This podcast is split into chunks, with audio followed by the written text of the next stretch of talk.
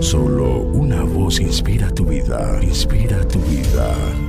Una voz de los cielos, con el pastor Juan Carlos Mayorga. Bienvenidos.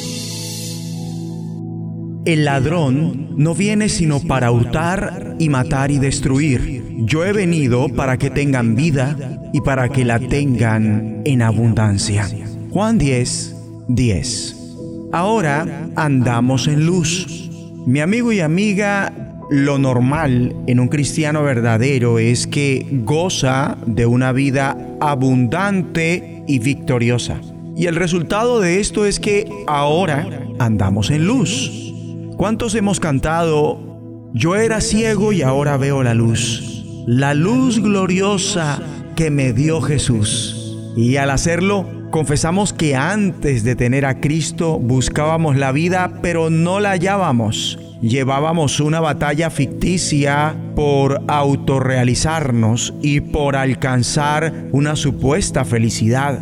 Pero realmente vivíamos y caminábamos en tinieblas, aun cuando las llamáramos luz. Eso es lo que quiso decir Cristo cuando manifiesta, si la luz que hay en ti es tinieblas, ¿cuántas no serán las mismas tinieblas? Las tinieblas en las que caminábamos tenían un doble yacimiento, el humano, que tiene que ver con la ignorancia de Dios y la dureza del corazón del hombre.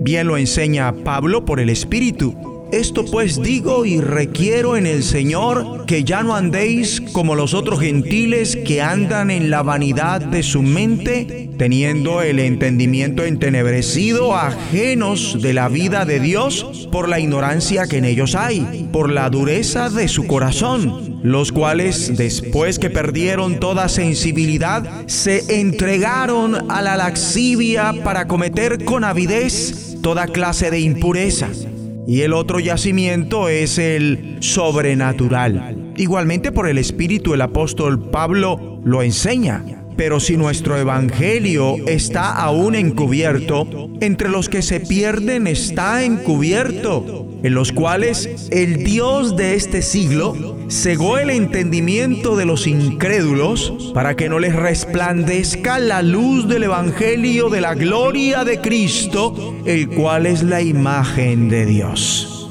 Y recuerdan que ya sea que nos sintiéramos infelices o dichosos, Escogíamos nuestro desfortunio o nuestra propia felicidad antes que a Dios. ¿Lo recuerdan? Es que para algunos resulta placentero la vida que llevan aunque saben que no viven como Dios quiere. Mi amable oyente, y esto porque el mundo es muy atractivo para ellos. Este es el yacimiento natural y humano de las tinieblas y como ya lo dije, está el yacimiento sobrenatural la obra de enseguecimiento mental del Dios de este siglo, el diablo.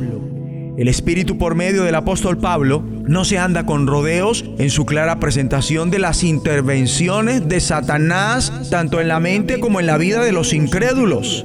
Anéxale a esto Efesios 2, 1 al 3 y el cuadro se pone aún más oscuro, pues dice, y Él os dio vida a vosotros cuando estabais muertos en vuestros delitos y pecados, en los cuales anduvisteis en otro tiempo, siguiendo la corriente de este mundo, conforme al príncipe de la potestad del aire, el espíritu que ahora opera en los hijos de desobediencia, entre los cuales también todos nosotros vivimos en otro tiempo en los deseos de nuestra carne, haciendo la voluntad de la carne y de los pensamientos, y éramos por naturaleza hijos de ira, lo mismo que los demás.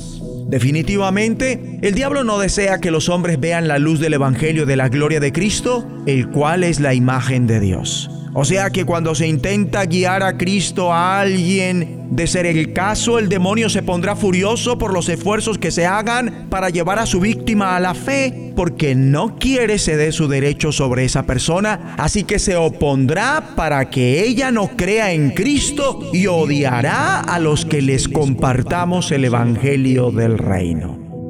Vamos a orar. Padre Celestial, te agradecemos porque podemos gozar ahora de una vida abundante y victoriosa para que andemos en luz y no en tinieblas.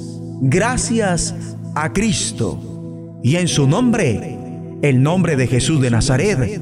Amén. La voz de los cielos, escúchanos, será de bendición para tu vida. Bendición para tu vida.